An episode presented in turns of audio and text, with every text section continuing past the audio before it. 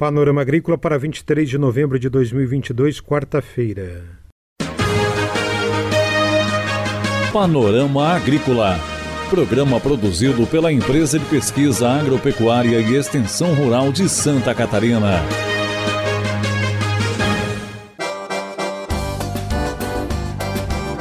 Quarta-feira de lua nova, no ar para você o Panorama Agrícola de 23 de novembro. O ditado é: a língua suave pode quebrar um osso. Confira no programa de hoje manejo de abelhas e sanidade apícola. Dica do dia.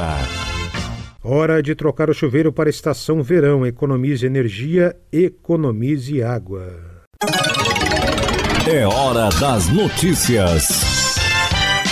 No noticiário de hoje vamos falar sobre o programa de sanidade avícola da Secretaria de Estado da Agricultura, junto com a SIDASC, que tem o apoio da EPAGRE também.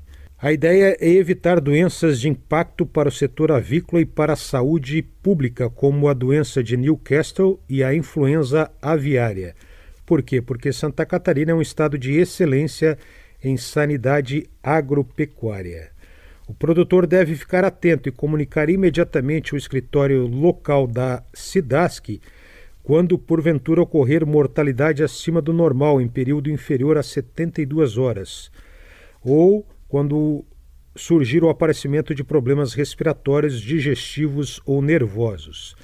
O estado de Santa Catarina e o Brasil são livres da doença de Newcastle nos plantéis comerciais avícolas e nunca ocorreu influenza aviária.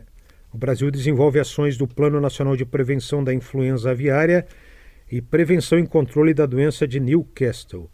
Colabore para manter essa situação, mantenha o seu cadastro sempre atualizado e denuncie o trânsito ilegal de animais.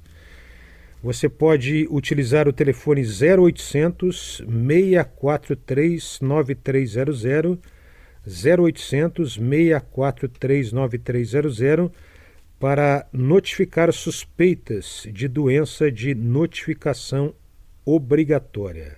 Doença de Newcastle e influenza são doenças das aves causadas por vírus.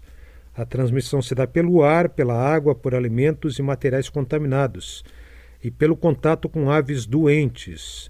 As aves podem apresentar sinais de complicações respiratórias digestivas e nervosas. A influenza aviária e a doença de Newcastle são zoonoses, ou seja, podem passar para o homem, porém não são transmitidas pelo consumo de carne de frango.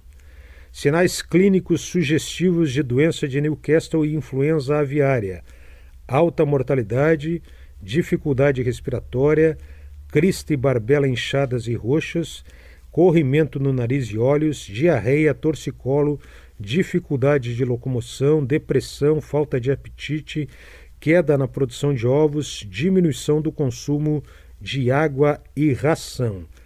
Como prevenir? Adquira somente aves acompanhadas da guia de trânsito animal e com comprovações sanitárias.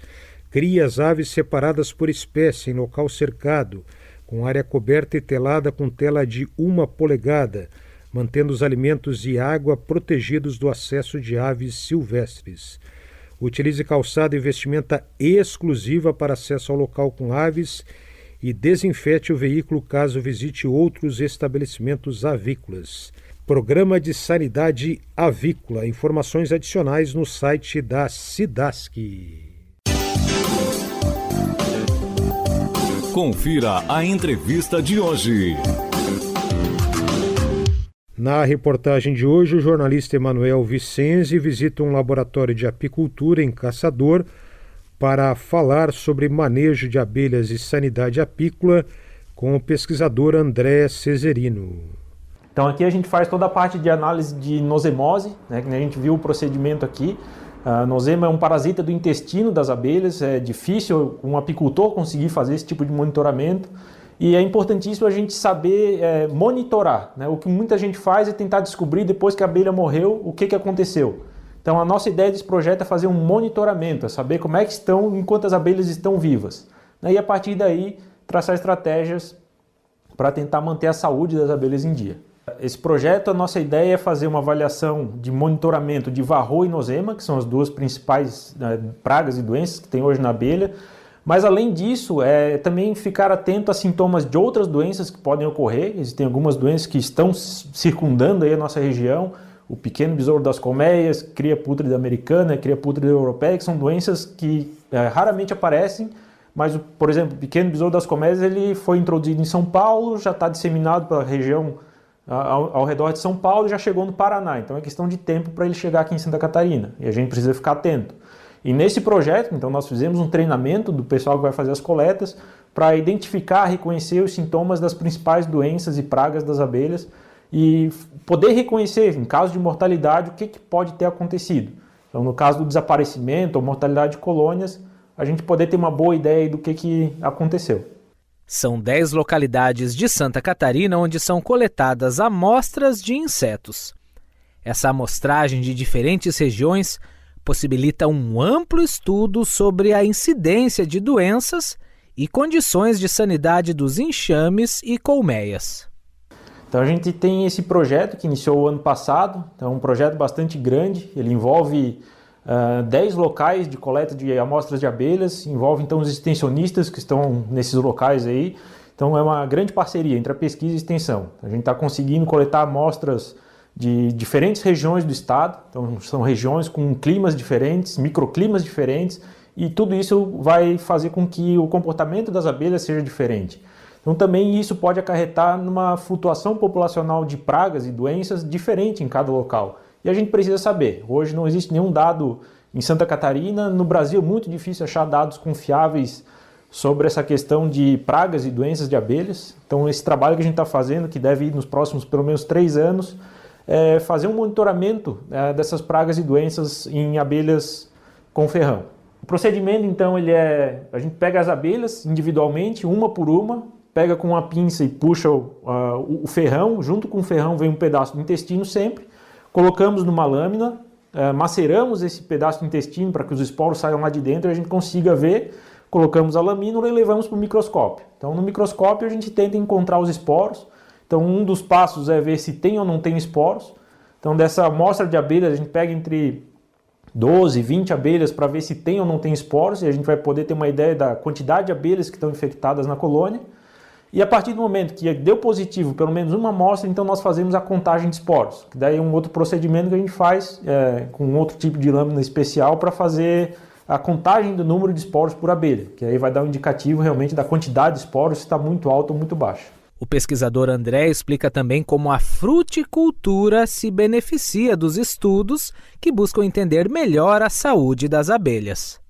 Hoje a apicultura na Epagre é uma referência em extensão né? A gente tem uma equipe de extensão extremamente capacitada, com muitos técnicos atuando aí muito forte na área de extensão rural, mas a pesquisa está tá crescendo aos poucos. Né? Então a gente está ah, ah, dando mais tempo, né? tomando mais tempo das nossas atividades com pesquisa em apicultura.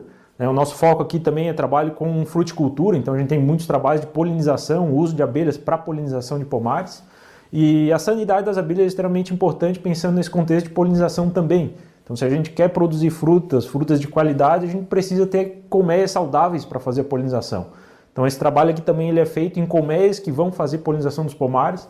A gente também faz essa avaliação antes das abelhas irem para os pomares e na volta dos pomares, para a gente saber como a polinização, o uso de fungicidas na época da floração interfere também na, na sanidade das abelhas. Abelhas saudáveis, mais mel e de melhor qualidade.